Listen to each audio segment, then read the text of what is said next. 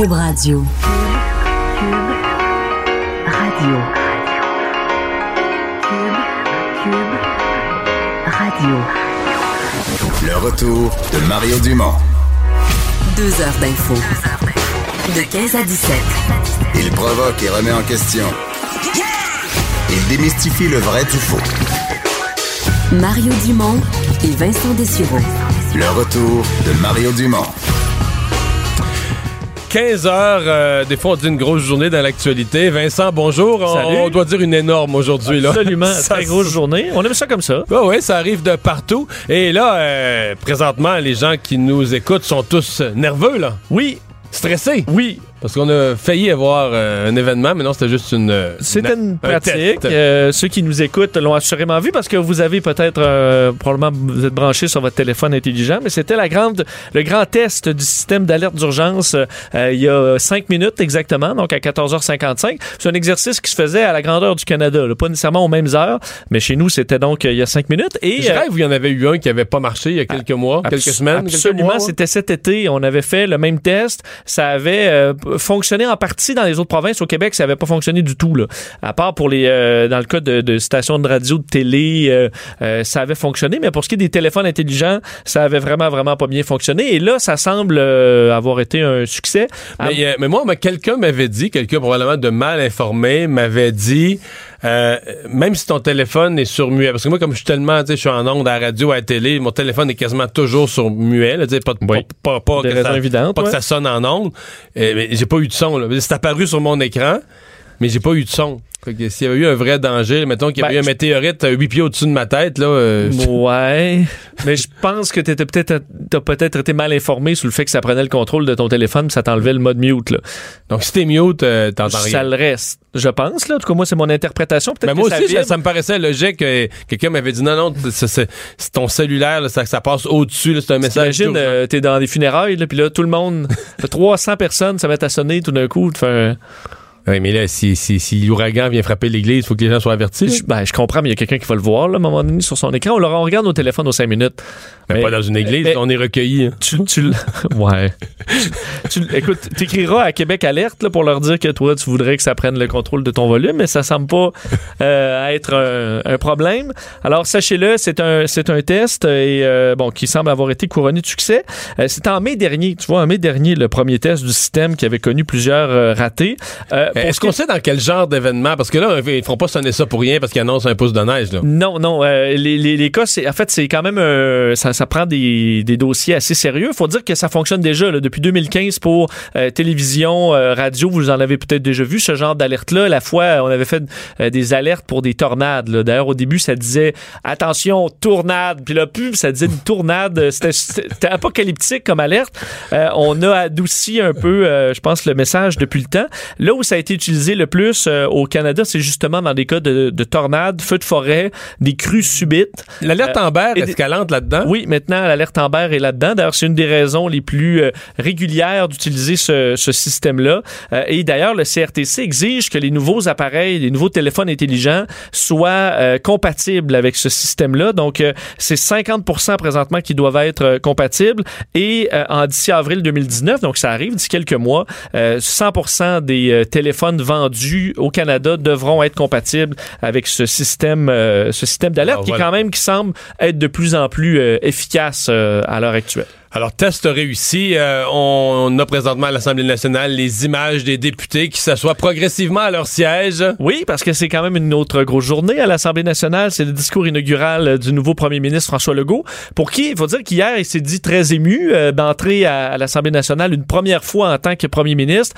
Et là, ben, c'est un moment important pour lui aussi. Alors, probablement euh, euh, une certaine émotion aussi pour lui Ouais. d'arriver comme ça. C'est son vrai moment pour faire connaître ses priorités, là, pour dire à la population, voici ce que je veux faire, parce que c'est le programme électoral, c'est le programme électoral. Bon, dans, dans on va dire, le tumulte ou le- les partis qui se chamaillent en campagne électorale, il y a des, des sujets qui prennent plus de place, d'autres en prennent moins, parce que des fois, l'opposition t'attaque sur une affaire ou sur une autre. Mais là, c'est pas, c'est pas l'opposition. C'est François Legault, il a la parole, il a préparé son discours, il nous dit à la population, c'est quoi je veux faire, moi, là? Tu sais, je suis au pouvoir, j'ai la chance d'avoir le pouvoir dans les quatre prochaines années. Qu'est-ce que je veux faire? Qu'est-ce qui sont, quelles sont mes vraies priorités? Qu'est-ce que je mets à- de l'avant? Donc, euh, Donc, tu tu t'attends à l'entendre parler d'éducation, entre autres. Ben, ce qu'on nous dit, ce qui circule depuis quelques jours, c'est que ce sera priorité majeure à l'éducation. Donc, on va aller en écouter des extraits en direct en cours euh, d'émission. Euh, je pense qu'on a le temps de parler de cette triste nouvelle à Laval. Euh, une femme qui a été heurtée ce matin. Oui, l'hiver qui commence euh, mal. On en a vu ce genre d'accident-là euh, au, fil des années. Là, on est au, au mois de novembre déjà, un décès euh, par Mais un le, le pa- véhicule le père de de, déneigement. le père de Grégory Charles, c'est arrivé l'hiver passé. Absolument. Et là, c'est une dame de 62 ans qui a perdu la vie ce matin après avoir été heurtée par un véhicule de déneigement euh, bon, qui, qui déneigeait un commerce, euh, Dans ce une entreprise privée. c'est ça, c'est pas, c'est pas sur la rue, c'est pas la- le déneigement public de Non, la ville. un là. déneigeur privé de, de stationnement ou autre là, déneigeait bon, euh, un, un commerce. C'est survenu à 6h40 euh, dans le stationnement de cette station-service à l'angle de boulevard Laval et du Souvenir. Euh, la victime était d'ailleurs une employée du commerce qui arrivait sur les lieux. Euh, C'est ce que la police de Laval a indiqué. Euh, le conducteur ne l'aurait tout simplement pas vu. euh, et bon, c'est un accident bête. On rappelle évidemment aux citoyens de se tenir toujours euh, très loin de ces équipements. Évidemment, un Et- rappel et la consigne, si tu ne vois pas, toi, les yeux du conducteur, il ne voit il probablement ne te voit pas. lui non plus. Exact. Donc, la- s'assurer non seulement qu'il- qu'il- d'être dans un angle sécuritaire, mais de s'assurer que le conducteur euh, vous voit. Évidemment, il y aura enquête. Vous avez vu des policiers euh, par tout ce secteur-là qui, euh, qui a été euh, bon, euh, qui était inaccessible pendant plusieurs heures, le temps de faire enquête. Alors, ça commence bien mal euh, l'hiver avec un premier drame du genre. Ouais. Euh, la, ben, hier, par ailleurs, une des nouvelles, c'était le, le, le rapport du, du coroner, les conclusions concernant la noyade du jeune garçon Blessing Claude Moukoko. Aujourd'hui, ses paroles à ses parents et à leur avocat. Oui, absolument, parce que la famille de l'adolescent euh, qui est décédé, Blessing Claude Moukoko, le 15 février dernier, euh, vont poursuivre à la fois la ville de Montréal et la commission scolaire euh, de Montréal. Ça a été confirmé par la famille. Effectivement, leur, leur avocat, Jean-Pierre Ménard, un petit peu plus tôt aujourd'hui, il dit pour nous, il s'agit de négligence, il s'agit d'une faute inacceptable, une faute civile. C'est donc les, les propos de Jean-Pierre Ménard. Et la mère euh, du jeune est allée parler aussi un moment évidemment très, euh, bon, très lourd en émotion. Evelyne Mavunyu Tsonga, euh, qui est euh, qui est bon la mère de ce jeune de, de, de 14 ans, qui a- est allée parler évidemment avec grande émotion euh, de son fils. Elle dit toute ma vie a basculé, j'ai mal partout, je ne peux rien faire. Et elle dit bon évidemment ces procédures judiciaires ne vont pas ramener son fils loin de là, mais elle veut que les responsables soient poursuivis dans le but bon que justice soit faite, évidemment d'éviter ce genre de drame euh, par la suite. Alors euh, ben le- on verra la suite des choses devant les tribunaux, mais la famille qui ne s'arrêtera donc pas là. Mais c'était prévisible. là. Oui, quand ben- tu lisais le rapport hier, on se disait, tu sais, spontanément, on se disait, ça se peut presque pas que la famille n'entende pas des poursuites. Là. Et, et- dans la poursuite, vraiment, ils ont inclus, parce que la, la piscine est propriété de la ville, évidemment, le cours est responsabilité de la commission scolaire, l'école est responsabilité de la Exact. commission scolaire. On poursuit la Ville de Montréal et la Commission scolaire de Montréal. euh, les deux, on ignore le montant, par contre, ça n'a pas été dit euh, encore. Euh, Est-ce que c'est à 50-50 ou ça dépend de, de ce qu'on a vu dans le rapport du coroner? Mais effectivement, le, le coroner a sorti quand même de- des failles importantes qui peuvent euh, possiblement m'amener à, à croire qu'il y a une négligence euh, là-dedans. Première étape, donc, à l'Assemblée nationale, on vous garde au courant. Première étape du discours inaugural. Je dois avouer que je l'avais presque oublié dans le, dans le déroulement d'un discours inaugural. C'est le, le discours du lieutenant-gouverneur. Oh oui, bon, ça on peut... Toi, tu l'avancerais en... Euh, non, non, forward? non, on va le laisser jouer, mais on le, on le fera pas entendre en direct. On le fera pas entendre en direct à nos auditeurs, à moins, que tu, à moins que tu y tiennes, à moins que tu ne l'exiges, Vincent. non, ça va. Mais non, dans notre système. Mais le, le- le lieutenant-gouverneur euh, général, euh, le lieutenant-gouverneur, pardon, en général, est assez. tu vas sentir à des généralités. Il va dire que la société a de grands défis, puis qu'il faut s'occuper de l'économie. Est-ce que c'est c'est voulu pour le lieutenant-gouverneur bon, actuel d'être très discret? Oui. On le voit pratiquement euh, Oui. nulle part. La rumeur veut qu'il dépense raisonnablement aussi. OK. Mais il déplace peu d'air aussi. Il déplace là. peu d'air, mais en même temps.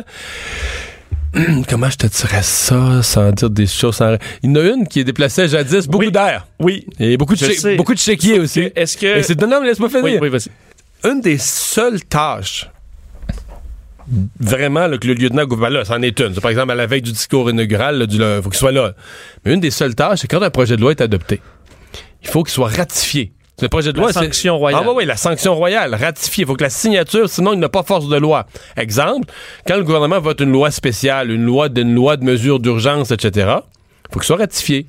Alors, généralement, on va dire, ben, regarde, le lieutenant-gouverneur est payé, là, il y a une loi spéciale, mettons, sur une grève, je sais pas, dans, ça, le gouvernement va une loi spéciale, ben, on va dire le lieutenant-gouverneur ou au lieutenant-gouverneur, ben, il faudrait de préférence être à Québec, à votre bureau, parce que, les députés, les autres sont réunis, des fois, ils siègent toute la nuit, puis, ben, là, quand ça va être adopté, on va demander votre signature, qui n'est pas un grand geste public. Alors, il fut une époque où, parfois, les fonctionnaires de l'Assemblée allaient faire signer, euh, ratifier des projets de loi urgents euh, dans des cours de terrain de golf, dans des stationnements tout partout du Ah, Québec. OK, parce qu'il faut le trouver euh, au lieu de. Lui, il se déplaçait pas nécessairement, là. Elle. Ah, oui, OK, elle. Oui, ah, oui. les On dira pas qui. Oui, les terrains On de dira pas qui, là. Oui, ça me revient. Donc, Donc, je comprends. gros compte de dépenses. J'ai rendu au dixième trou, là. Oui, gros compte de dépenses, gros, euh, gros restaurants, euh, etc. On se prend très au sérieux sur un paquet de facettes de la fonction.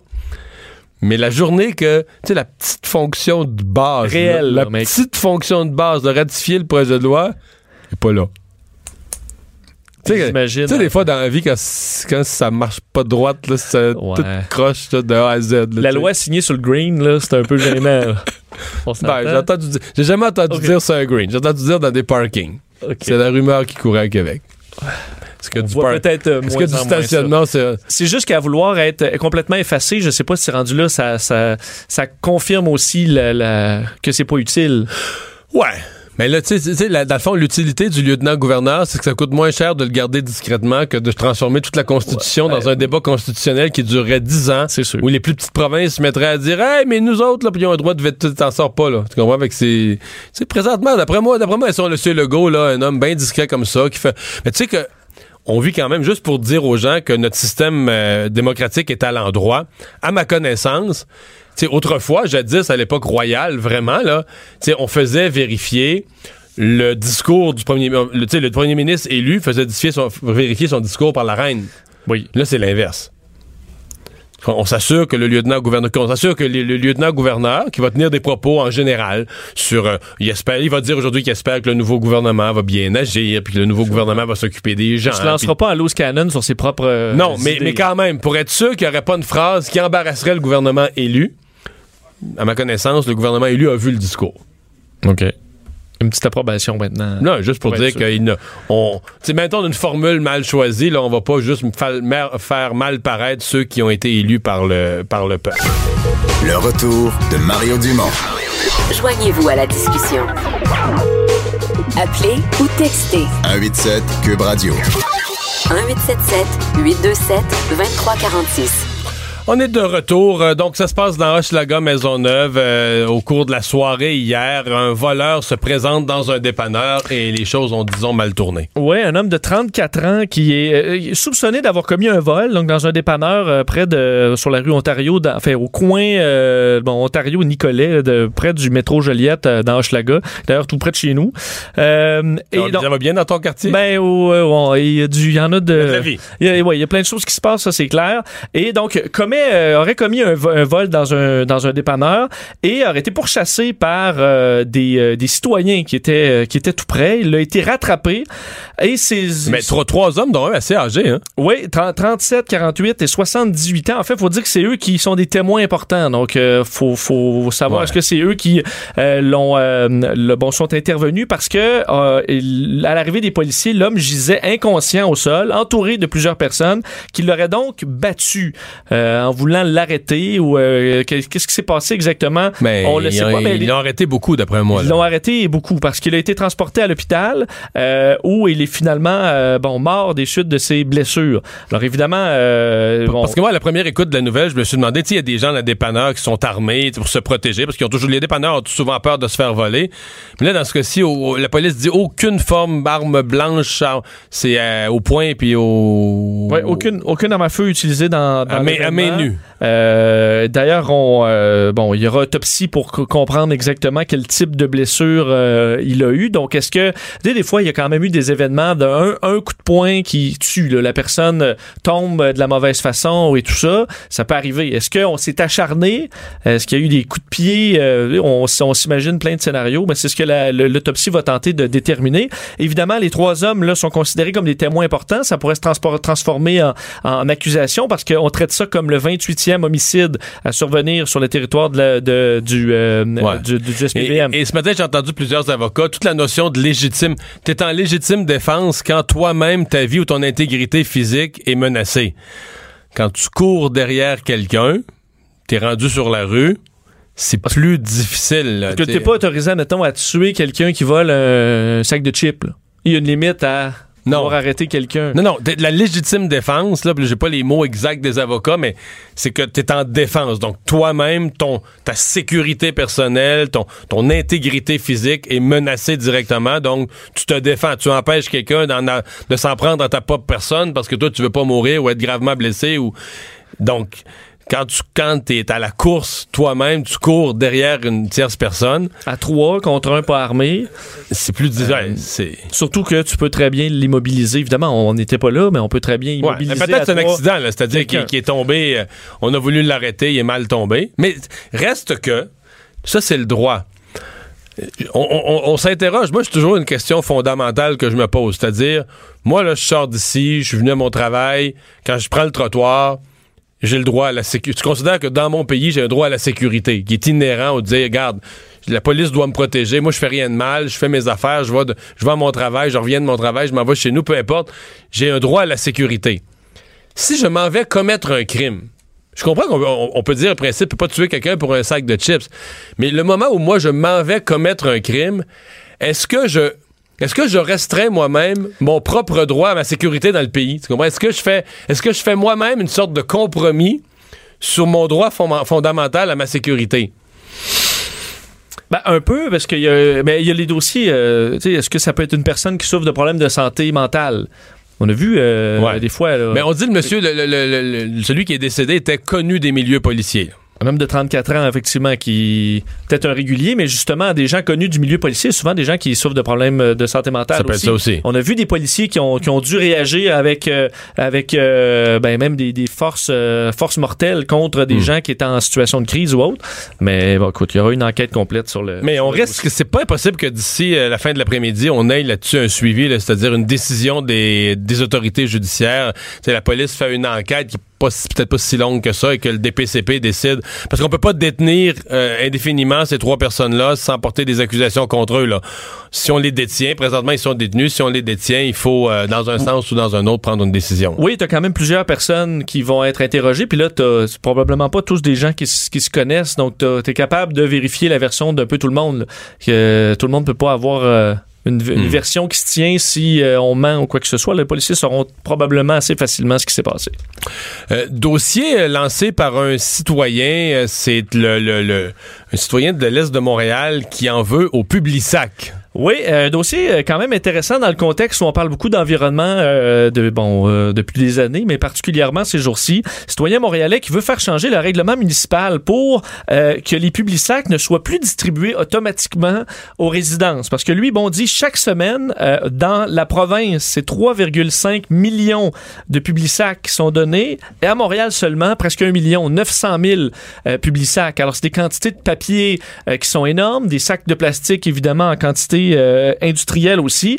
Et euh, présentement, il y a des gens qui ont un petit, euh, un petit autocollant pour Ouais. dire pas de public C'est d'ailleurs mon cas, j'ai ça chez moi. Ouais, mais lui, il veut l'inverser. Lui, il En veut fait, l'inverser. Plutôt que d'avoir un autocollant si t'en veux pas, il dit faudrait avoir que tu t'abonnes, que tu t'inscrives ou que tu aies un autocollant spécifique si tu veux recevoir, que tu t'abonnes au Publisac sur demande. Et sur ce, on va se rendre euh, à l'Assemblée nationale, à M. Legault qui vient de se lever pour prononcer son discours inaugural. Ce que vous allez entendre avant d'entendre la voix de M. Legault, ce sont les applaudissements de son équipe, les applaudissements nourris de l'équipe. Euh, évidemment, c'est l'enthousiasme encore de la victoire qui se poursuit à la CAQ.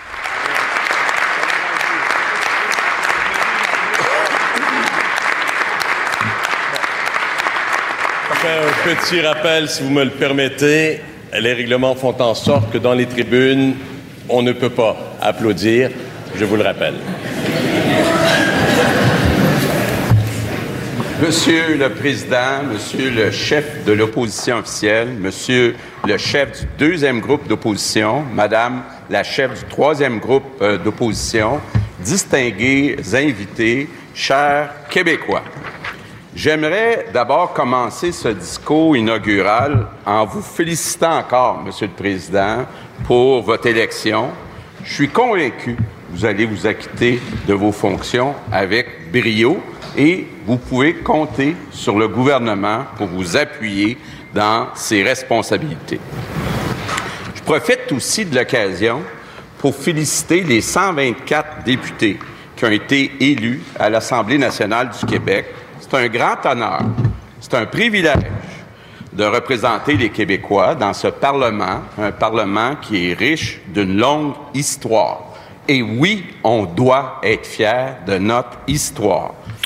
Alors voilà, c'est un début évidemment des formes. On, on retournera, Vincent, si on est capable. C'est un long discours, mais on nous dit qu'il y aura priorité à l'éducation. J'ai plus qu'une source qui me confirme ça.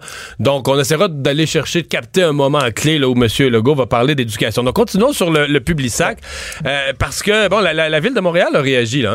Euh, oui, ben, d'ailleurs, peut-être juste pour mettre en, Oui. en- contexte avant, là, euh, euh, là où je trouve que Charles Monpetit, donc le, le citoyen qui est derrière, euh, qui est l'instigateur du mouvement anti-Publisac, euh, dit entre autres, il y a une loi fédérale qui a été adoptée l'an dernier pour que les circulaires virtuels, euh, les pourriels, là, se soient envoyés dans notre boîte électronique euh, seulement si on y On consent. s'inscrit. Non, c'est un bon Euh, argument. Ben oui, tu dis donc ça pour le, le virtuel, qu'on s'entend, oui, c'est dérangeant, mais c'est c'est Pas polluant. polluant.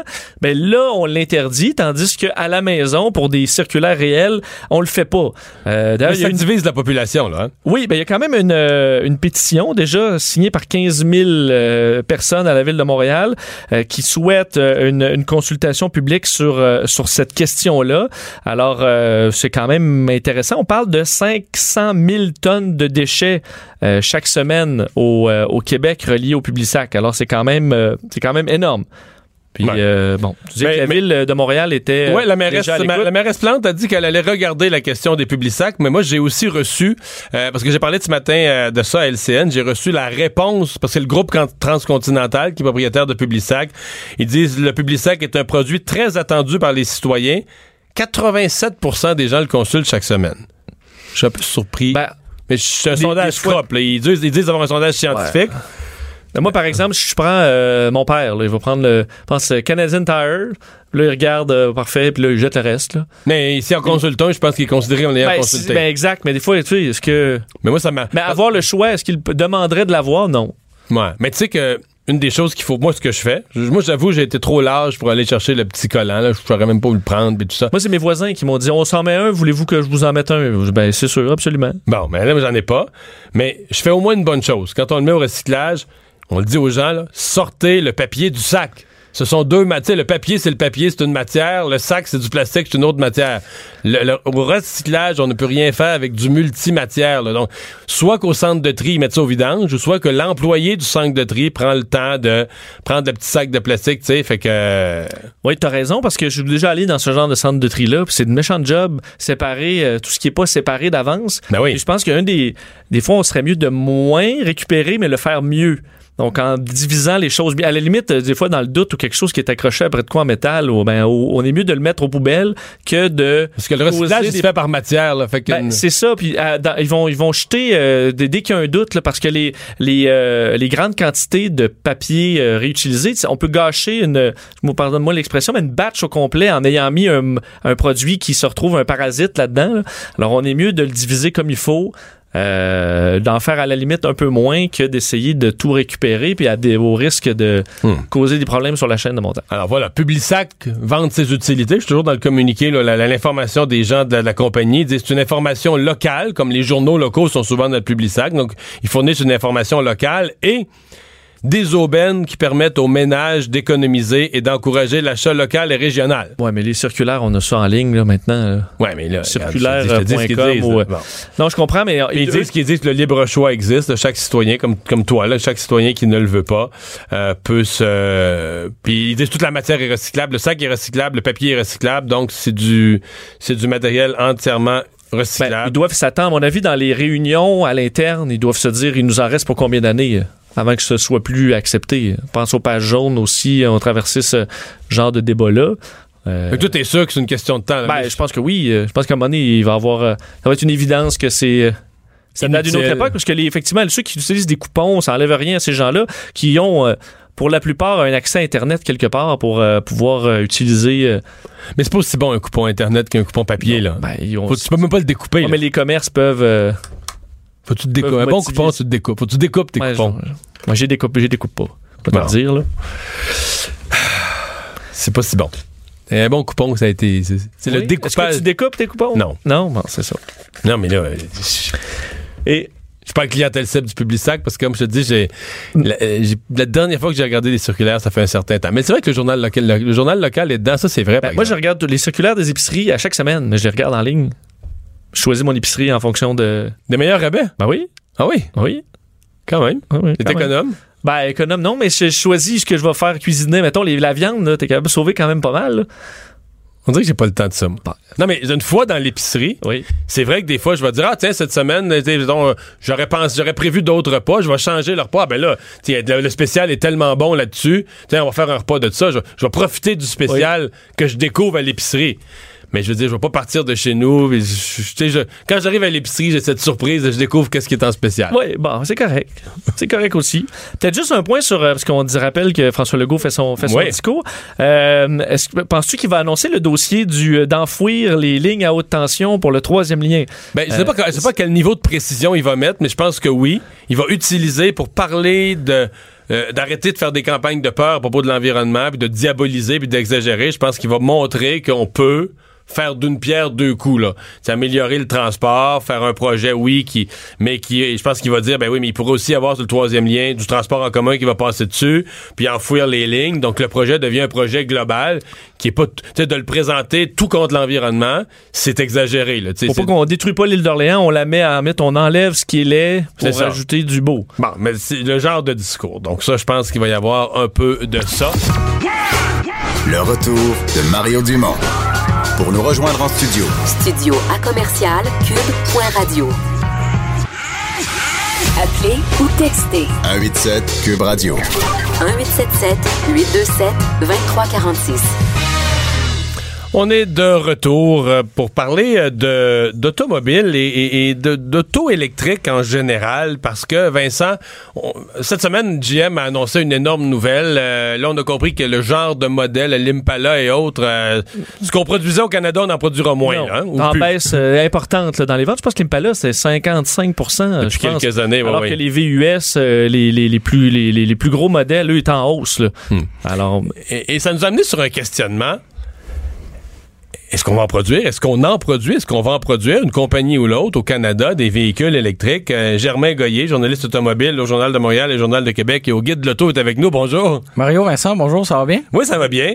Euh, on s'est parlé plus tôt cette semaine. Bon, on a parlé des vieux modèles, on a parlé de ce qu'on produisait plus, mais là, glissons vers la, la suite de la discussion. Tout le monde dit, bon, il faut de l'auto électrique, il faut de l'auto hybride. Est-ce qu'on en produit au Canada?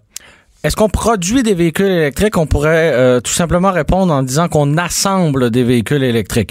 Donc, il y a des usines d'assemblage euh, de, de véhicules hybrides, euh, pardon. Des Donc, modèles euh, qu'on peut nommer, là? Oui, il y a le Toyota RAV4 euh, en version hybride qui est assemblé euh, à l'usine de euh, Woodstock en Ontario. En fait, tout ce qui est produit, c'est en Ontario. Tout est en Ontario. Différentes villes, mais tout est en Ontario. Ça se passe... euh, Réglons ça. tout est réglé, euh, tout, tout se, se concentre là-bas.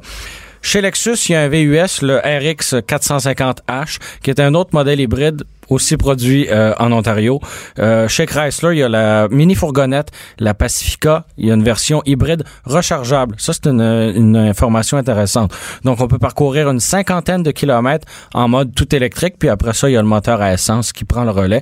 Mais est-ce qu'on fait au Québec, des, des- euh, au Québec, au Canada ou au Québec, les composantes, piles, tout ça, c'est, c'est surtout de l'assemblage. C'est Les- de l'assemblage, exactement. Il n'y a pas beaucoup de développement non plus qui est fait, euh, qui est fait ici. Mais il y a quelques modèles, donc on n'est pas. L'annonce de GM nous sort pas complètement de, de ça, parce qu'on a eu l'impression que GM disait, ben regarde, les vieux modèles, on faisait ça au Canada, on ferme. Euh, dorénavant, on va faire des autos électriques, mais aucune au Canada, on va toutes les faire ailleurs, donc c'est pas le cas de toutes les compagnies. Non, c'est ça. Il y a quand même un, un- un aspect positif euh, quand on regarde le reste de l'industrie. Euh, cela dit, c'est quand même dommage que GM ait pas choisi euh, le Canada et, euh, et peu importe euh, la- laquelle des provinces Ouais. pour euh, pour développer ces, ces véhicules électriques ou même hybrides rechargeables. Euh, l'entreprise euh, un peu phare du domaine électrique, Tesla, est-ce qu'ils ont eu, est-ce qu'ils ont eu des projets au Canada où jamais euh, le Canada n'est pas sur leur carte du tout? euh? Ils ont quelques points de vente qui, ne sont pas des concessionnaires, soit dit en passant, c'est vraiment des points de vente qui appartiennent aux constructeurs. Mais euh, pour le moment, il y a, euh, y a rien, il y a rien d'établi au Canada. Germain, on va faire une parenthèse. On va aller au discours inaugural. On va se parler après. Est-ce qu'il y a des mécaniciens formés en voiture électrique? Mais François Legault qui parle de sa priorité numéro un, priorité à l'éducation. On va l'écouter. Discours inaugural en cours. outils pour aller au bout de son potentiel.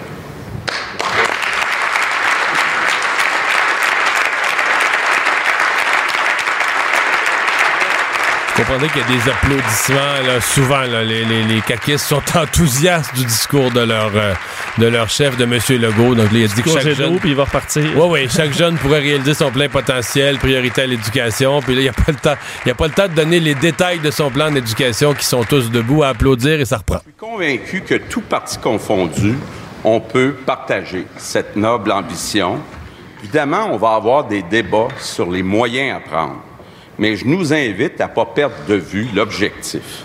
L'éducation, c'est l'avenir de la nation québécoise. C'est par l'éducation que le Québec a fait son rattrapage dans les années 60. C'est par l'éducation qu'on va relever d'abord les défis qui nous attendent dans les prochaines années. Au cours des dernières années, le système d'éducation a manqué d'amour. Des écoles ont été laissées à l'abandon. Des enfants avec des difficultés d'apprentissage ont été laissés à eux-mêmes. Et le Québec a pris un sérieux retard en matière de réussite scolaire. L'heure du redressement national en éducation a sonné. D'abord, je veux saluer les milliers d'enseignants qui ont continué à se démener pour nos enfants avec un dévouement qui force l'admiration. Je veux aussi saluer les directions d'école qui se sont débattues avec les moyens qu'elles avaient. Les communautés entières aussi qui sont prises en main pour la réussite. Les défis en éducation sont nombreux et les efforts qu'on va devoir consentir pour les relever sont importants. On va faire les choses dans l'ordre, mais on va avancer résolument. Lors de la campagne électorale, on a pris l'engagement d'en finir avec l'instabilité budgétaire en éducation. Cette instabilité a rendu impossible la planification à long terme et a ébranlé tout le réseau. Notre cadre financier électoral était très clair et je veux aujourd'hui réitérer cet engagement qui est également un engagement du ministre des Finances et un engagement du président du Conseil du Trésor, le financement de l'éducation va être en augmentation pour l'ensemble de cette législature, même si le Québec devrait, devait affronter un ralentissement économique, le financement de l'éducation va être protégé, l'avenir de nos enfants, l'avenir du Québec va être protégé. Ça, c'est aussi un autre changement majeur. Alors voilà, donc euh, extrait ben, en direct qu'on vous a fait entendre euh, du discours de M. Legault. Ouais, euh, donc euh, les budgets, c'est aussi un engagement qu'avait pris le Parti québécois, euh, que les budgets en éducation devenaient intouchables. Et là, euh, il a dit la phrase, M. Legault, que j'attendais. Même s'il devait y avoir récession, ralentissement économique, obligation de faire des choix budgétaires difficiles, les budgets des écoles sont protégés. Oui, ben il a dit quand même l'heure du redressement national en éducation a sonné. Mhm. Et euh, quand même saluer aussi les, les enseignants. Alors, euh, bon, je pense qu'il va avoir un discours qui sera... euh, Ouais. euh, Dans, dans les choses, bon, on peut pas tout, tout résumer, mais dans les choses qu'il avait mentionnées avant, je vous le dis tout de suite, deux éléments, c'est plus des axes de discours, la fin des nominations partisanes, il était très, très ferme là-dessus, et l'idée que son gouvernement, mais ça, ils disent tout ça, là, mais son gouvernement ne sera pas à la merci des lobbies, ni patronal, ni syndical, va être là pour le monde, la classe moyenne. Donc, euh, ça, va à surveiller. Alors, on reprend la discussion avec euh, Germain Goyer, journaliste euh, automobile. Euh, bon, on, a parlé des autos électriques. On dit, oui, OK, ils s'en fabriquent au, au Québec, au Canada. Euh, on s'est posé la question, je sais que je pense à Radio-Canada, on se l'est posé. Est-ce que nos mécaniciens, parce que là, il va commencer progressivement à avoir de l'auto électrique euh, hybride pour vrai sur le, sur le terrain, est-ce que nos mécaniciens sont formés? Est-ce que nos nouveaux jeunes qui sortent avec des diplômes en mécanique euh, connaissent l'auto électrique? Ben peut-être qu'à Radio-Canada, on s'est posé la question puis on a répondu trop rapidement parce que, euh, en fait... Parce qu'eux semblaient répondre non. Eux semblaient répondre que non. Euh, par contre, la réponse, c'est que oui, ça existe. Cela dit, il faut comprendre qu'en ce moment, au Québec, oui, on vise le 100 000 euh, véhicules euh, rechargeables d'ici 2020. On sait même pas si on va l'atteindre. Pour le moment, on est autour de 37 000 sur 4,5 millions à l'échelle de la province. Donc, ça reste une très, très, très petite minorité. c'est toujours pas 1 de tous les véhicules. Exactement. Donc, c'est pour ça que... Mais, mais on sait que ça va augmenter. On sait que ça va dans tous les- augmenter. Tous les, garages disent, euh, regarde, dès qu'on en a, ils se vendent. Ouais, ça oui, sort. oui. Là, ça c'est sûr que ça va augmenter, mais je pense que c'est normal que euh, la plupart des mécaniciens aient pas encore été formés parce que ça reste une très petite minorité du marché. Cela dit, il y a l'école des métiers de l'équipement motorisé de Montréal qui offre une formation qui comprend entre autres l'entretien et la réparation de véhicules électriques et hybrides, l'intervention et euh, le, le démantèlement euh, lié aux batteries de ces véhicules-là, en plus de former les gens sur euh, la vente euh, de ces véhicules-là Est-ce qu'ils encore. forment, est-ce qu'ils forment que des jeunes, donc que des futurs mécaniciens, ou est-ce que il y a des gens qui sont déjà dans le métier depuis, je sais pas, 10 ans, 20 ans et qui retournent à cette Il y a école? possibilité d'aller Oui, suivre la formation continue. Il y a un des experts de cette école-là qui s'appelle Yves, Yves Rassette, pardon, qui lui suit des formations, entre autres, auprès des constructeurs et euh, est une véritable euh, sommité dans le- le- l'entretien et la réparation de véhicules hybrides et électriques. Il est enseignant à cette école-là à Montréal. Et donc, lui en forme d'autres pour euh, leur, euh, leur inculquer ça.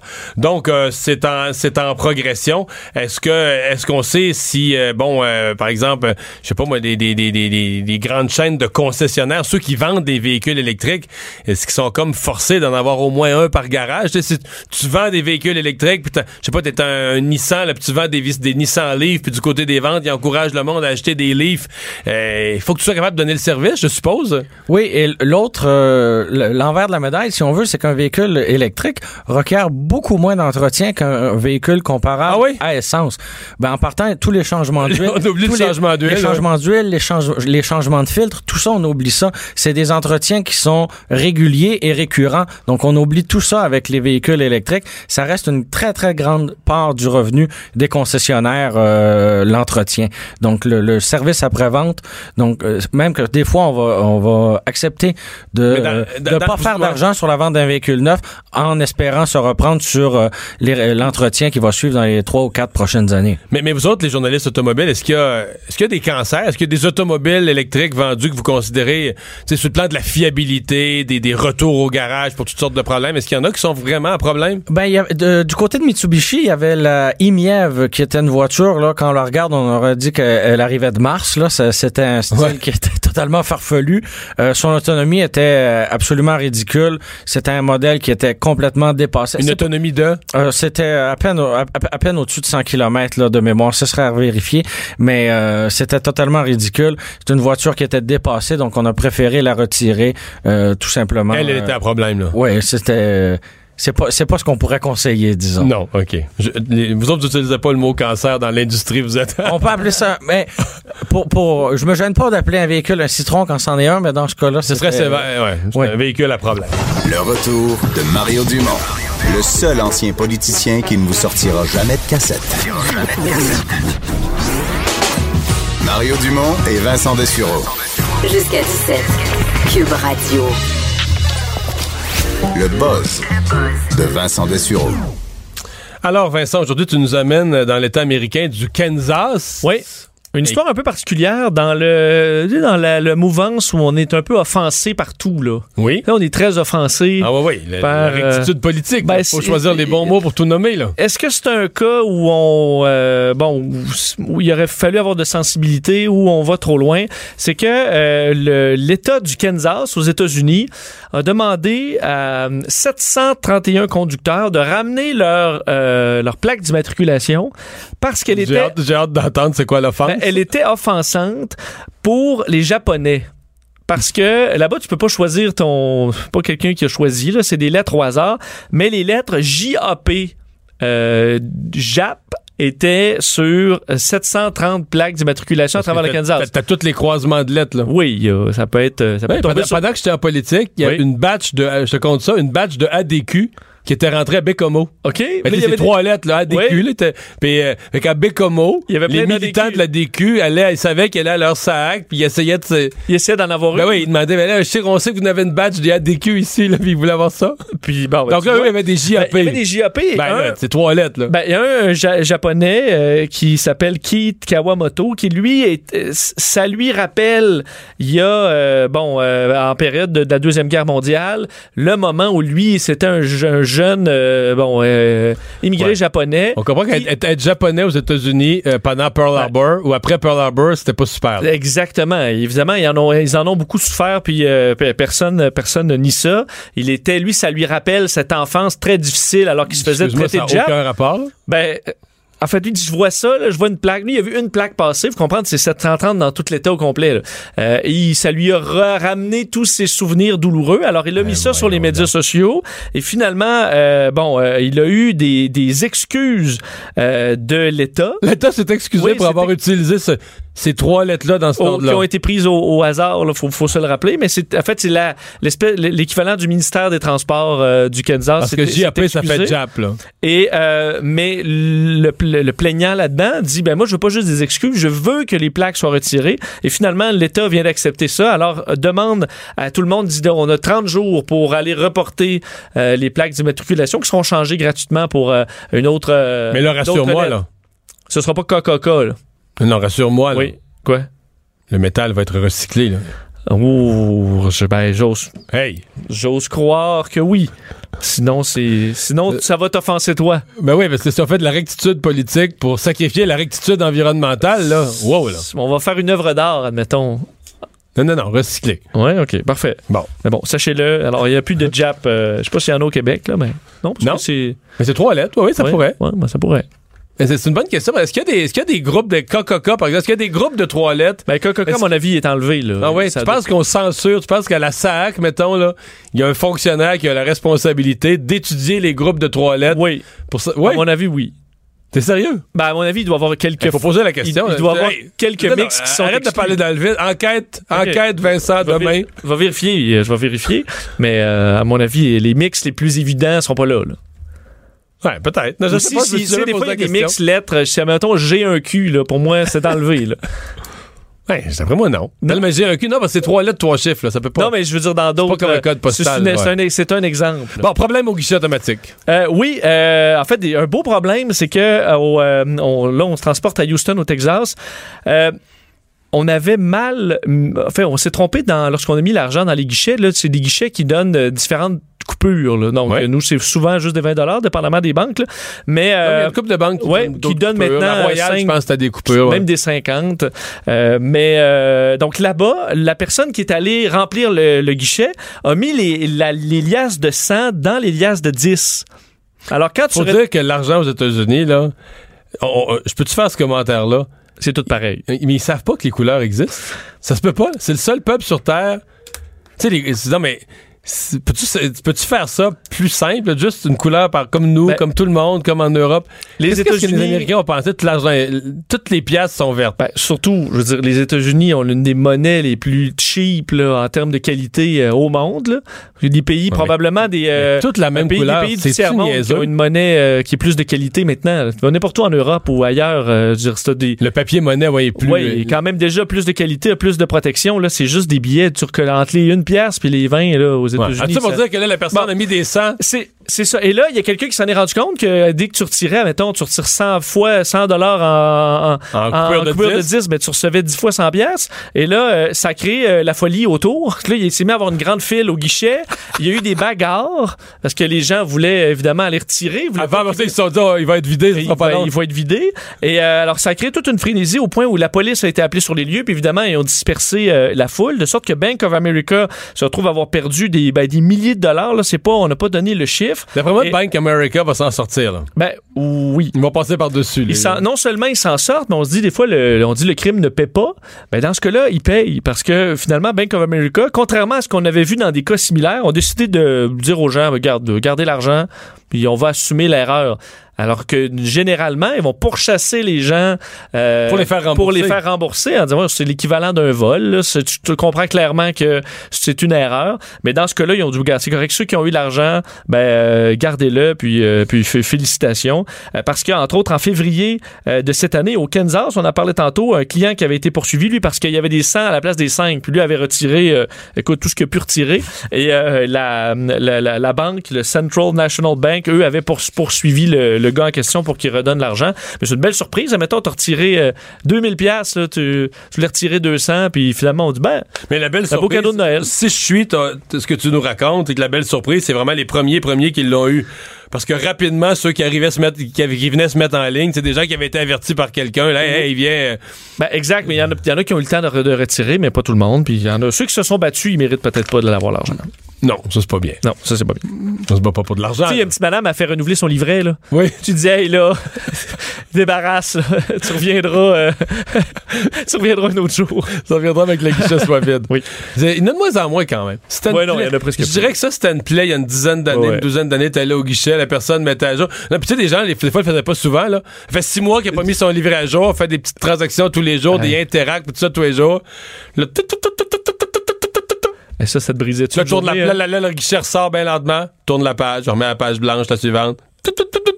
Puis après, il fallait rentrer. Là. Des fois, il y avait deux, Toi, trois tu sors, livrets. là, tu comprends, quelqu'un t'attend dans le char, on s'en va sortir d'un bar, faut mettre de l'argent dans le portefeuille. Il y a euh, un guichet. Puis là, là c'est le moment où là, tu dis, OK, elle a fini, mais là, elle ressortait une deuxième carte. Parce qu'il y en avait qui en avaient trois, trois quatre avec euh, quatre livrets. là. Même un petit truc qui s'ouvrait avec plein de livrets. Pour euh, je sais pas quoi, puis là, euh, tranquillement, tu renouvelais tout ça. Ça, non, ça, ça te scrapait une journée, je suis d'accord. Bon. Euh, le quoi, qu'est-ce qui se passe avec euh, l'ego? Euh, oui, ben juste, euh, tu sais, euh, j'aime beaucoup la science. Des fois, les scientifiques se posent des questions que je me posais pas. Et aujourd'hui, publié dans le bon journal sur la santé des enfants. OK, le Journal of Pediatrics and Child Health euh, a bon C'est six journal de pédiatrie, là. Oui. Un journal de médical. il y a six pédiatres qui ont décidé de faire le test, à savoir euh, combien de temps ça prenait faire le transit d'une petite tête de Lego. Et là, je parle du transit digestif, c'est-à-dire qu'ils ont mangé une tête de Lego, là, vraiment la petite tête d'un bonhomme Lego. Là. Euh, Combien ça prend le temps de le digérer? Combien ça prend de temps de digérer pour euh, voir, parce qu'il y a beaucoup d'enfants qui, qui mangent ça, Ça ça, inquiète des fois fasses- bien les parents. Fait qu'il faut que tu fasses des tests à l'autre bout pour savoir quand la tête de Lego arrive. là. Absolument, les six euh, professionnels ont donc... Est-ce que ça se digère ou bien c'est envoyé dans les rejets intégrales? ça reste intégral du début à la Mais fin. ça passe, du- ça passe le, le tube digestif. Ça, ça, Ben, ça, aussi, tu veux que ça se rende. mais ça pourrait dormir dans l'estomac, ça pourrait un ça te prend un détox pour sortir ça. Je sais pas, non, ça, passe à travers le, le, Ça le fait son chemin, comme on dit. Euh, oui, c'est pour ça qu'ils ont dû faire euh, bon euh, la fouille euh, à chaque à chaque heure, euh, ben, à chaque heure, à chaque sortie, disons, pendant le temps que ça a duré. Et finalement, combien de temps tu penses que ça prend le transit d'une Ben, d'un Lego? Je suis pas tellement fort dans le transit de la nourriture en général, mais je dirais quoi, entre 24 et 36 heures? Ben, t'es- écoute, t'es pile dessus. Un, une journée, virgule 7. Alors, on est pas Ouais, mal ouais. dans le 36, un petit peu plus que 36, 36 heures. heures. Une, quarantaine tête de d'heures. Lego. euh, Et la tête de Lego euh, ressort. Alors, on dit que aux parents, en général, euh, c'est euh, OK d'avaler une tête Mais ça de doit Lego. pas être ça, c'est une moyenne, là. Oui. Il y a des gens qui sont plus rapides du péristaltisme Ben- intestinal, puis des gens qui sont plus lents, je présume. Effectivement, on dit que c'est seulement une, une moyenne. Plus c'est un groupe de six, donc c'est dur de faire. Écoute, c'est pas une immense étude. Et je suppose qu'on a déjà fait des études sur le transit en général. Là, on le fait vraiment spécifiquement pour une tête de Lego qui doit aller à la même vitesse que le reste. Est-ce qu'on nous raconte quand même le processus pour la... Parce que ça doit quand même être accroché. Tu t'avales tout ça avec, Ben je là, sais pas, avec c'est la c'est comme une pilule, c'est comme avaler Une grosse pilule. Ouais, excuse-moi, une centrome. grosse pilule canon. Ben non, ouais, ça fait longtemps que t'as pas joué au Lego. C'est petit. Avales ça avec un verre d'eau. C'est plus petit que bien des pilules que que- que- qu'on peut prendre là, ou des vi- multivitamines. Là, quoi que ça, c'est pas utile de prendre ça. Mais sachez-le donc, euh, si vos enfants mangent une tête de Lego, on dit que c'est généralement Pas de panique. OK. D'abord, parce que leur seul but, c'est de dire aux parents, pas de panique. Pas de panique, ça va passer. Euh, à moins évidemment que ce soit une grosse pièce. Là. On dit En faut même temps, quand même- ça ça, donne- peut dépendre, dépendre de l'enfant. Ça te donne l'indication du nombre d'heures parce que si tu veux qu'ils continuent à jouer avec son Lego, faut que tu le reprennes, puis tu le laves, puis tu. Ben oui, sinon faut. Sinon ça fait des. Ça fait une pièce, il n'y a rien de plus plate qu'un jeu incomplet qui manque un petit morceau, là. Oui, puis d'en racheter un neuf, ben c'est c'est c'est pas utile. Et surtout, Ça pollue. ben voilà. Hey, je, je- là, je, je t'attendais. Oui, ça pollue. Si t'allais pas parler d'environnement à ce moment-ci, j'allais, si- te reprendre. Bon. Le retour de Mario Dumont. Jusqu'à 17. Parce qu'il ne prend rien à la légère. Il ne pèse jamais ses mots. Cube Radio. Alors, euh, 16h01, Vincent, on refait le tour de l'actualité. Monsieur Legault qui arrive dans les euh, dernières parties, dernières portions de son discours inaugural. Oui, euh, moment important euh, évidemment pour François Legault, premier discours euh, en tant que premier ministre euh, devant l'Assemblée nationale. Alors évidemment, c'est le, le moment pour lui de faire part de ses priorités pour euh, bon ce, ce- ce mandat et euh, clairement, c'est l'éducation qui sera la priorité euh, du gouvernement de François Legault. Alors ce n'est pas une, une surprise, mais il a quand même été très clair euh, là-dessus, euh, disant euh, bon plusieurs choses, remerciant entre autres les, les, bon les enseignants et tout ça, dit que euh, c'était l'heure du redressement national en éducation. Alors promet de payer euh, davantage les enseignants, de garantir les budgets également en, en éducation, même si on traverse une période de crise économique par exemple. Euh, plus de temps pour le, le sport, euh, l'art plastique, l'aide aux devoirs aussi, ça fait partie des promesses de François Legault qui dit que l'éducation euh, nous va nous permettre de relever les défis du futur et que c'est ce qui nous avait permis de rattraper notre retard dans les années En 60. fait, quand tu dis plus de temps pour le sport, les arts, euh, les, de l'aide aux devoirs, c'est vraiment une heure Cinq heures par, par semaine. jour, cinq heures par semaine, une heure par jour au secondaire. là. Exact. Alors, On rallonge la journée scolaire, vraiment. C'est- quand même pas mal, mais on s'attend, on, le sait que euh, et puis euh, il y a plus beaucoup de sport qui se fait dans bien des écoles secondaires, du moins pas suffisamment selon beaucoup d'experts. Alors c'est ce que François Il va y Legault avoir quand veut. même un défi à organiser. à Oui, ben, en même ça. temps, peut-être dire, il y a beaucoup de parents qui vont peut-être être contents que l'aide aux devoirs se fasse dans le milieu scolaire plutôt qu'à la maison. Oui. Euh, peut-être Oui. des parents très Oui, soulagés oui, de oui, ça. oui, oui. Euh, le système d'alerte euh, qui a été testé, euh, réussi cette fois-ci? Ouais, réussi, du moins pour ce qu'on peut entendre d'à peu près partout. Pour nous, ça a fonctionné à peu près partout. À 14h55, euh, le système en alerte qui a envoyé un message à tous les Canadiens munis d'un téléphone intelligent compatible, ce qui est quand même une bonne partie des téléphones au Canada. On sait que ça fonctionne déjà depuis 2015 pour les télévisions et les radios. Donc, arrêter la programmation avec un, un bruit très strident pour avertir d'une alerte. C'était très difficile à rater. On avait fait un test euh, déjà en mai dernier qui avait été, euh, on peut dire, euh, bon, raté complètement, en tout cas pour le Québec, où les gens n'avaient pas reçu du tout l'alerte. Alors pour les téléphones, ça avait été plus compliqué. Aujourd'hui, ça semble avoir été un succès. Alors évidemment, si vous avez reçu cette alerte, c'était simplement un test qui s'avère fructueux. On sait que dans ce qui a été envoyé le plus souvent comme alerte, c'est pour tornades, feux de forêt, des crues subites par exemple, et les alertes Amber aussi, qu'on a vu dans un petit peu à peu près toutes les provinces canadiennes dans les dernières années. Alors vous risquez d'en avoir plus souvent, mais on le dit seulement quand ce sera très très important. Quand il y avait eu la, disparition du petit bonhomme enlevé par son père, euh, qui avait été retrouvé le lendemain, euh, on avait eu je sais pas combien d'alertes en berre, c'est trois, c'est pas, ça revenait là toutes les deux, trois heures. À un moment donné, il avait changé de, on avait su qu'il avait volé le véhicule du Oui. monsieur. Il y avait eu Ben, une autre alerte avec le nouveau véhicule On décrit. va le dire, c'est quand même un outil super efficace. Évidemment qu'on sort seulement. Ben, je pense que c'est euh, avec quand ça on- qu'ils l'ont. C'est probablement à cause Oui. de ça qu'ils l'ont trouvé. Parce qu'une fois que tous les automobilistes, tout le monde sont au courant, le type peut plus aller à nulle part. Là, tu sais, il n'importe où sur l'autoroute, dans un village, tout le monde va reconnaître le véhicule. Il faut juste évidemment l'utiliser euh, avec parcimonie pour pas qu'on Qu'on vienne écœurer, qu'on ouais, qu'on on n'y porte plus. attention. Et grosse journée sur Twitter pour le président Trump. Oui, vraiment, euh, on a rarement vu Donald Trump aussi déchaîné sur euh, Twitter, et c'est peu dire parce qu'il se déchaîne euh, très souvent sur Twitter, souvent en, ma- en matinée, mais ce matin est un matin, euh, je dirais, assez unique parce qu'il a sorti bon, euh, plusieurs messages, évidemment, contre l'enquête de Robert Mueller sur euh, l'ingérence russe dans l'élection présidentielle, mais aussi partagé plusieurs messages de comptes douteux euh, pro-Trump où il a entre autres partagé une image euh, où on voit euh, bon euh, plusieurs plusieurs démocrates, Bill Clinton, Barack Obama derrière des des barreaux là. Donc un montage Ben, photo. ben, ben, le, le- le procureur Mueller est dans la liste de ceux qui sont en prison. Absolument. Hillary Clinton est là en disant bon maintenant que on a prouvé que c'est un mensonge la collusion avec les Russes euh, quand quand commenceront les euh, les procès pour trahison. Alors lui partage ça. On s'entend c'est pas un compte c'est le compte de Trump Train là, qui est un euh, contre pro Trump euh, qui commente à peu près tout ce que le président fait et lui il partage ça et puis peut partager aussi des vidéos d'Hillary Clinton. Alors c'est vraiment euh, est-ce que le dossier Mueller commence à affecter euh, le président Ben, au point où il, il pète les plombs. hein? Ouais, on va poser la question à Richard Latendresse, correspondant à Washington pour TVA Nouvelles. Euh, bonjour Richard. Bonjour Mario. Euh, bon, le président est toujours particulier, mais c'est vrai ce que Vincent dit, là, de, de retweeter, donc de s'approprier et de retourner au public euh, des messages, des images, des, des- ses adversaires ou de toutes sortes de monde en prison. C'est, il est dans un extrême là, ce matin. Ouais, c'est c'est spécial parce que euh, de l'entendre, lui, euh, en mettre et en remettre contre Robert Muller et ses adversaires ou perçus au réel, on est habitué. Mais là, qu'il le fasse via The Trump Train, qui est vraiment un compte assez étrange d'ailleurs, un compte de propagande pro-Trump, mais tu sais, euh, à l'extrême, et, et, et l'image qui est mise de l'avant, c'est fascinant cette image-là. Vincent la décrivait, là, mais on retrouve pour nos euh, auditeurs, là, il y a Robert Muller, c'est quand même pas étonnant, Barack Obama et Bill Clinton, Hillary, il les a tous les trois, c'est assez clair. Mais même Rod Rosenstein, qui est dans l'image, qui est le numéro 2 au département de la justice, que lui-même Donald Trump a nommé. Alors, ça te montre à Il est rendu en point le prison. monde est fou.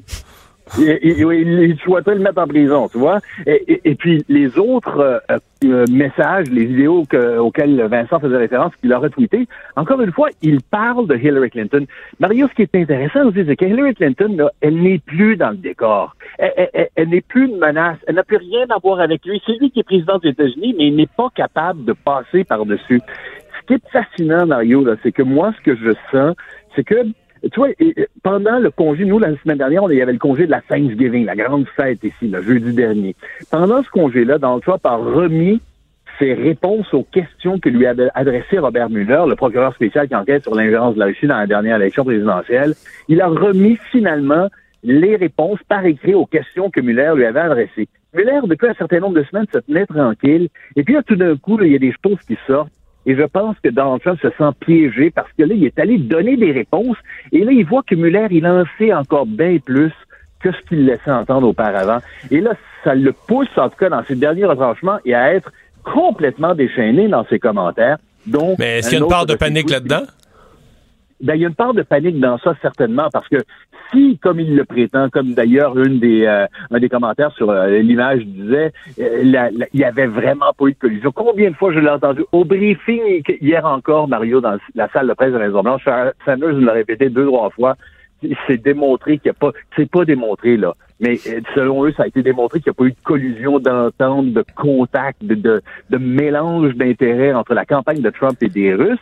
S'il n'y en avait pas, là, tu connais l'expression Mario, l'expression angla- anglaise, là, an honest man's pillow is his peace of mind. Quand t'as rien à te reprocher, là, tu dors en paix. Tu reviens pas sur les mêmes affaires tout le temps. Mais il revient constamment. Alors, ça ne peut que, euh, tu laisser le sentiment qu'il y a quelque chose là, là qui l'agace. Est-ce que quand même il paie un certain prix, euh, Donald Trump, euh, de sortir de, façon si virulente contre Robert Mueller, qui est quand même un républicain qui m'apparaissait plutôt respecté euh, dans le parti? Donc, est-ce qu'il y a quand même des républicains qui trouvent ça trop, les attaques du président? Malheureusement, Vincent, non. Euh, il y en a probablement qui le pensent, là, mais ces gens-là, euh, ces républicains-là, n'osent pas sortir. Ceux qui, euh, avant les, les, les fameux Never Trump, ou ceux qui osaient commenter contre Donald Trump auparavant au sein du Parti républicain, se sont fait ramasser d'une manière ou d'une autre par le président ou par ses partisans. Ces gens-là ne voient aucun intérêt aujourd'hui à s'en prendre à Donald Trump. Alors, t'entends personne, personne dans son parti qui sérieusement remet en question ses attaques contre Robert Mueller. T'as parfaitement raison. Il- il- c'est un homme extrêmement crédible. Alors, il faut pas perdre de vue. Encore une fois, là, il faut vraiment que nos nos auditeurs perçoivent que euh, Robert Mueller, c'est un républicain là, du même parti que Donald Trump. C'est un gars qui a été directeur du FBI sous euh, George W. Bush et Barack Obama. Très, très respecté. Un gars qui a fait la guerre du Vietnam, doublement euh, décoré. Alors, tu sais, ça ajoute à, la qualité de l'homme. Euh, il est connu comme tu sais assez froid et assez calculé. Là, tu sais, il fait ses affaires là euh, de façon euh, à ne pas être contesté par le premier venu. Tu sais, ce qui est, Donald Trump s'en prend à un gros morceau, mais de son côté, dans son propre camp, personne ne le retient en lui disant tu devrais pas en dire autant contre Muller. En fait, ce qu'on attend de son fameux rapport à Muller, et, c'est ça qui est particulier aussi. Je pense que le déchaînement du président américain au cours des derniers jours, tu sais, au fait qu'on on sent aussi là que ce fameux rapport ou les conclusions de l'enquête de Robert Mueller devraient tomber incessamment sous peu. Bien, tu on a déjà 290 pages euh, de documents de cours qui ont été déposés contre une trentaine de personnes qui ont effectivement magouillé là, dans la campagne pour l'élection présidentielle, des Russes notamment, qui ont essayé d'influencer le processus électoral, et puis des Américains qui, d'une manière- une manière ou d'une autre aussi, ont, euh, ont fait des malversations auparavant. Ce qui fait que, on a déjà un bon 290 pages il y en arrivera d'autres avant longtemps. Richard, si on parle un peu euh, d'économie, parce que Donald Trump en a parlé aussi euh, dans, via ses tweets euh, aujourd'hui, laissant entendre qu'il pourrait imposer des taxes sur l'automobile. Parce qu'entre autres, il y a des taxes déjà sur les, les petits camions américains de, de 25% qui auraient bon, bon, permis d'avoir de, protéger ce marché-là. Et si nous avions fait de même avec les voitures venant ici, bien plus de voitures auraient été fabriquées ici. Bon, on rappelle encore là que les, autres pays tirent profit du marché américain, des ça depuis des décennies alors veut protéger le milieu de l'automobile. Est-ce que c'est bien reçu, cette idée d'imposer des taxes sur l'automobile pour évidemment l'importation? Ben, tu vois, le, problème avec ça, c'est que non, non, c'est pas bien reçu. Euh, parce que ultimement, comme on, le souligne à chaque fois, lorsque tu t'imposes des tarifs comme ça, là, c'est le, consommateur américain qui paie le prix. C'est pas le constructeur étranger, c'est finalement l'américain qui va payer pour euh, le président américain, euh, pour, pour la volonté du président américain d'imposer ces taxes-là. Cette fameuse on l'appelle la chicken tax, qui fait en sorte que tu mets 25% sur les camions, puis il rentre pas de camions étrangers aux États-Unis, ou en tout cas, il s'en vend pas autant qu'ils vendent des, locaux. Euh, le X, c'est que les gens, s'ils n'achètent pas de, véhicules américains, de voitures américaines de, ce type-là, c'est parce qu'elles sont pas intéressantes tu pourrais les, mettre, euh, euh, les rendre plus chers les autres voitures. Il reste que les sédans américaines sont pas intéressants. C'est pas juste GM, mais Ford a laissé tomber, Chrysler a laissé tomber, Chrysler, Fiat. Alors, tu sais, dans un sens, c'est pas bien perçu parce que les consommateurs vont payer. C'est pas bien perçu parce que c'est fini ce modèle-là. Il, il, accroche plus ce modèle-là auprès des, consommateurs. Puis troisièmement, là, ça fait essentiellement peur aux étrangers. C'est sûr que ça, j'ai des collègues, moi, à la Maison Blanche, des collègues euh, correspondants étrangers avec lesquels on en parle souvent, et eux disent, notamment un, collègue allemand avec lequel je parlais la semaine dernière, il disait, tu sais, les, les constructeurs allemands, eux autres, sont super inquiets parce qu'ils se disent, si on nous impose cette taxe-là, c'est sûr que là, il va s'acheter moins d'allemandes, mais il va pas s'acheter nécessairement plus d'américaines. Mais on va continuer d'acheter des pick-up ou des camionnettes, mais on va pas nécessairement acheter.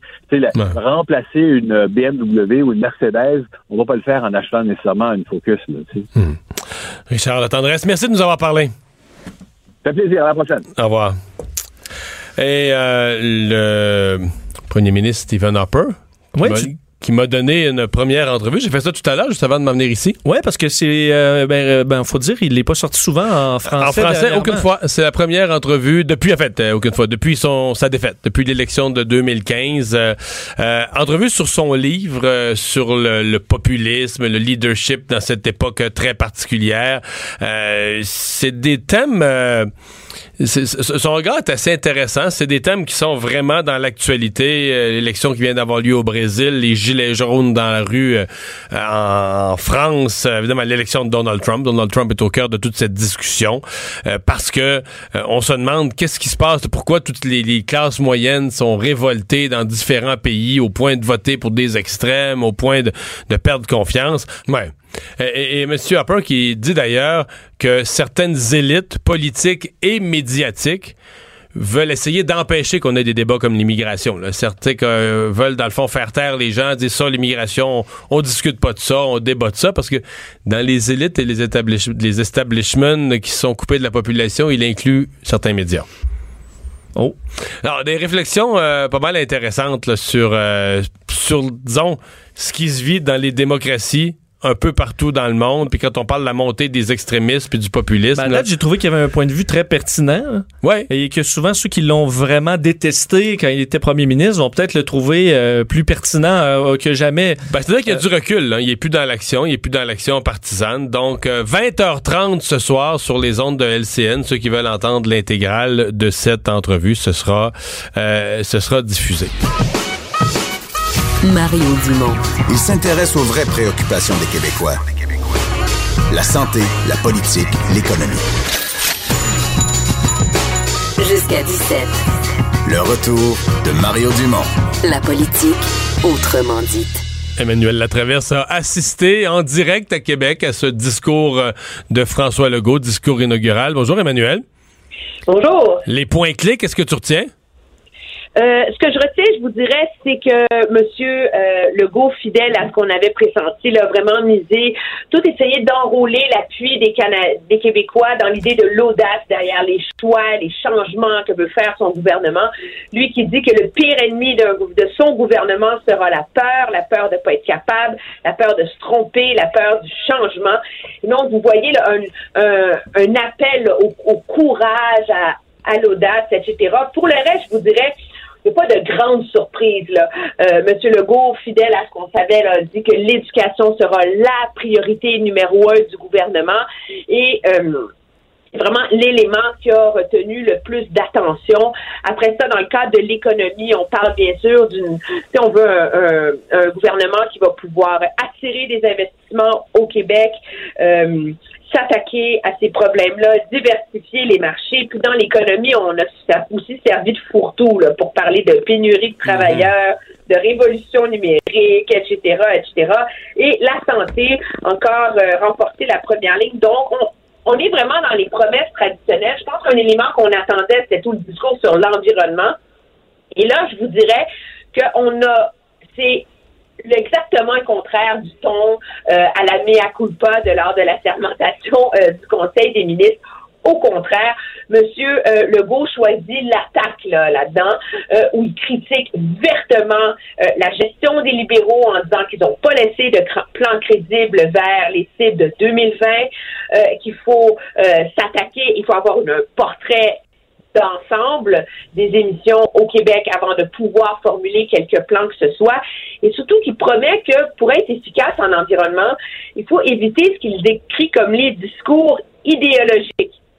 Et là, il se sert, par exemple, de l'exemple du troisième lien, en disant c'est beau le tramway à Québec, tout le monde est d'accord avec ça, mais le troisième lien, ça peut être un élément boucler la boucle du transport en commun. Donc, vous, vous voyez, c'est comme si dans son discours environnemental, il tente de prendre ses priorités à lui, transport collectif, électrification des transports, euh, troisième lien, et de dire, ben nous, on va mettre ça à la sauce environnementale pour servir les Québécois.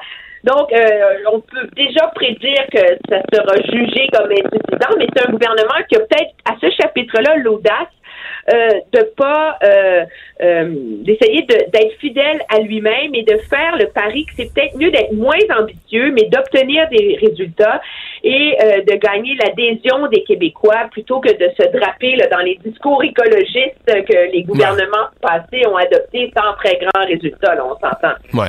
Euh, J'ai vu quand même passer un segment assez musclé sur la question des, des nominations partisanes. Il est allé là-dessus assez tôt dans son discours. Hein?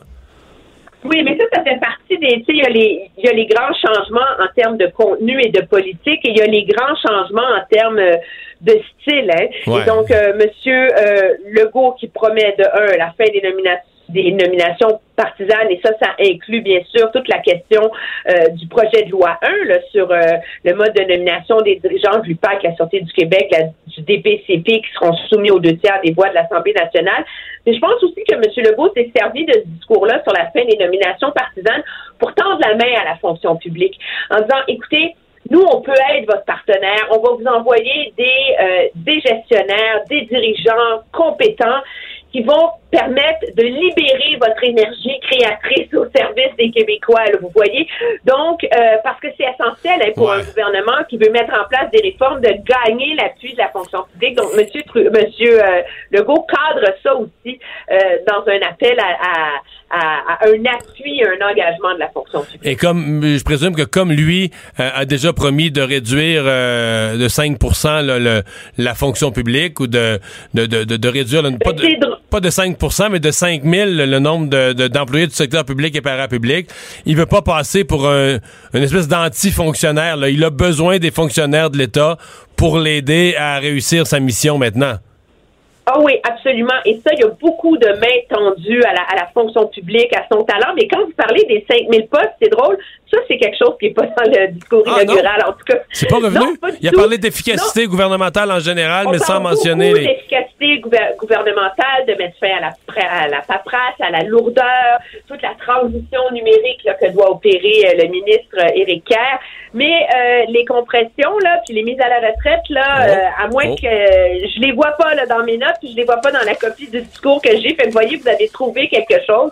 Je voudrais que ce qu'il faut souligner aussi, c'est que euh, il tient bon sur la question des signes religieux euh, pour les personnes en position d'autorité, incluant les enseignants, et il dit qu'il va agir vite. Sur l'immigration, la même chose, où là, il y a un discours où il dit, écoutez, il faut arrêter. Est-ce qu'on peut, euh, il y a comme un appel à l'opposition en disant, est-ce qu'on peut réussir à avoir ce débat-là? Calmement et sereinement, dit-il, en évitant, et je cite, les accusations délirantes qu'on a Oh. entendues trop souvent dans les dernières années. Je voudrais que c'est peut-être le côté partisan de ce de ce de ce discours inaugural. Il y a plusieurs flèches, particulièrement à l'endroit euh, des du Parti libéral, qui est maintenant euh, dans l'opposition, que ce soit sur le ton, sur les nominations, sur euh, sur l'environnement, etc. Et c'est ce que moi, j'étais assis en haut là, dans les tribunes euh, de la presse et je voudrais que c'est quelque chose qui m'a frappé en regardant. Je veux dire, on s'attend pas à ce que les partis d'opposition euh, applaudissent le gouvernement pour son discours inaugural, sauf qu'ils l'ont fait à une reprise quand on a souligné le nombre de femmes qui avaient été élues. Là, tout le monde s'est levé solidairement. Pour le reste, c'est un peu normal qu'ils soient pas d'accord. Mais quand même, dans les rangs de Québec solidaire, dans les rangs du Parti québécois, on prenait des notes, on écoutait, on était sérieux. Alors qu'il y a tout un bout du discours là, où littéralement euh, euh, les libéraux se faisaient des blagues entre eux, euh, se moquaient du gouvernement Legault, un peu genre euh, Ah, Oh, on ça, c'est pas bon, là. bonne chance, mon ami. Je veux dire, ça m'a. On comprend qu'ils soient déçus, mais ils l'ont quand même perdu l'élection. Et on a vraiment assis d'en haut. Là, mais on ils l'ont- pas perdu, ils l'ont pas perdu sur un recomptage judiciaire. Là. Ils ont le plus bas score depuis 1867, depuis la Confédération que le Parti libéral ait jamais eu. Fait que je Ouais, pense qu'il devrait peut-être. regarder aller assis de haut, on avait vraiment l'impression un bout des derniers mois qui n'ont pas compris. là. C'était assez surprenant. C'était la même attitude en termes de, de langage corporel, de blagues méprisantes, etc., qu'on voit de la part euh, des ministres face à une opposition. Là. Ouais. Mais là, ils, ils sont de l'autre côté euh, de, de l'allée. euh, le réveil peut être brutal, tu sais. Ouais, à surveiller. Eh, merci beaucoup, Emmanuel. Euh, Mario, Oui. avant de vous quitter, il faut Oui. que je vous dise une petite tranche de vie. Devinez de où je vous parle en ce moment. Ça m'intéresse. Les bonnes vieilles cabines téléphoniques de l'Assemblée nationale. C'est vrai, ils ont Vous encore ça à l'Assemblée, là. Ben, on cherchait un endroit silencieux pour faire euh, ma converse radio, puis elles sont encore là. C'est un bottin de 2012, donc elles n'ont pas trop servi, mais je peux vous dire que vous, vous me direz si le son est bon, mais si oui, ça sera euh, Le- mon, mon le- spot pour vous parler quand je serai à Québec. Le son est parfait, mais il faudrait que quelqu'un soit là pour euh, faire une photo là, du moment quand même. Mais Je l'ai mis sur, euh, je l'ai mis sur, euh, sur mon compte Instagram, vous pourrez aller voir. C'est parfait, merci. Au Salut, au revoir. Euh, c'est quand la dernière fois que tu es rentré dans une cabine téléphonique? Ben, Vincent? je- je- c'est rendu 50 sous, là. C'est trop cher pour moi. Ah, OK, OK, c'est ça le problème. Le retour de Mario Dumont, l'analyste politique le plus connu au Québec. Cube Radio. Cube Radio. Autrement dit. Et Charles-Antoine Sinotte, des partants à TVA Sport qui est avec nous. Salut Charles-Antoine. Bonjour. Est-ce que j'avais dit déjà hier sur une cinquième défaite consécutive? L'explosion de la ville, euh, Non. les, euh, les, les protestations majeures. euh, Non, mais c'est une vraie mauvaise séquence, là. C'est plus. T'as raison, t'as c'est- une vraie. C'est que parce que là, tu te remontes. ça- Faut que tu remontes à il y a deux semaines pour aller, aller retrouver la dernière victoire, là. ben non, t'as as tout à fait raison. Ça a été un match plate. Ben, pas plate en termes de spectacle, mais plate en, en termes d'opportunisme. Le Canadien, puis réellement, a dominé la rencontre d'hier. Pour vous donner une idée, 49 tirs dirigés au filet. Un seul marqué, celui de Philippe Dano, d'ailleurs, qui n'avait pas marqué dans ses euh, 17 derniers matchs. Mais il y a eu aussi 43 tirs, en plus des 49, dirigés, bon, tentés d'être dirigés vers le filet. Si vous faites l'addition, plus de 90 tirs tentés euh, au départ de, l'équipe adverse. Donc, le Canadien dominé, mais incapable d'en soutirer des résultats positifs. Tu sais que. Mhm, comme tu dis. Ouais, mais c'est parce que, tu sais, euh, toutes sortes de façons de voir ça, là, mais. euh, Bon, on va, on va-tu le positif? On va essayer de voir du positif d'abord. Weber était bon?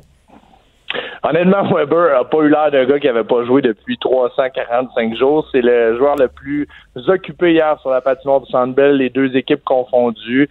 Il a été gros, massif, il a été relativement mobile, a tenté en tout 11 tirs au filet, 8 ont été bloqués. Il y a 8 fois que les Hurricanes ont, osé se mettre devant ce tir qui, je vous le promets, n'a pas perdu de son euh, de son lustre. De, du jour au lendemain, on a retrouvé un défenseur d'élite avec le Canadien. Donc, tu as raison, ça, c'est un point extrêmement positif si on tombe, ben, on parlait du nombre de lancers. J'ai écouté euh, une bonne partie du match hier.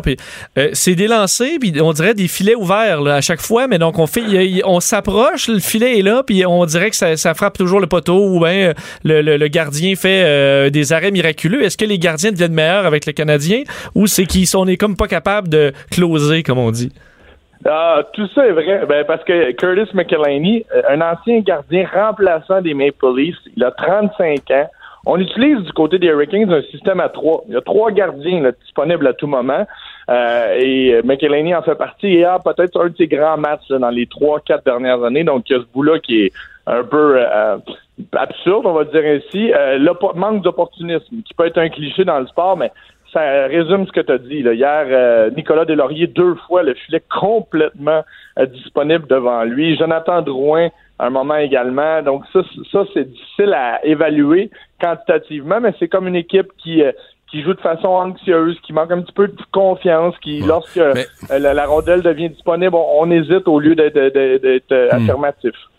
Parce qu'il y a aussi une notion de marqueur. Tu sais que si Mike Bossy faisait des saisons de 60 buts, là, parce que quand il y avait une ouverture, puis que le gardien était déplacé, puis il y avait un trou, il venait pas tout énervé puis il lançait par-dessus ou qui finalement il se trompait puis il lançait dans le milieu du ventre du goaler, il le mettait dedans là, que c'est la différence entre un joueur qui en fait 60 et un joueur qui en fait 6. C'est, c'est, je comprends qu'il y a toutes sortes d'opportunités puis des bons passeurs. Il y a plusieurs critères. Mais il y a aussi à la fin, là, tu sais, je veux dire, il y a la capacité de dire, bon, ben, le trou est là puis la rondelle s'en va direct dans le trou puis dans le fond du but, là. Tu sais, un fin marqueur. est un vrai de vrai scoreur. Puis c'est vrai qu'il n'y en a pas des tonnes avec le Canadien. Max Domi nous en donnait peut-être plus attendu euh, en début de saison. Puis je le disais, je le répète, c'est pas pour rabaisser Philippe Dano, mais quand on centre de premier trio passe 17 rencontres sans marquer de but, ben ça, ça, résume un peu la situation que tu luttes. On n'est peut-être pas naturellement très doué pour, euh, pour marquer. Pour, il nous reste plus de temps du tout, là, mais euh, Osner, est à Laval, puis Austin Matthews est sur la glace. Il y a des gens qui retrouvent leur place naturelle, c'est ça? J'adore ça. Osner va être partant ce soir avec le Rocket et Matthews revient après 14 matchs d'absence à Toronto. Hey, merci beaucoup, Charles-Antoine. Salut. À demain, bonne musique. Cube Radio.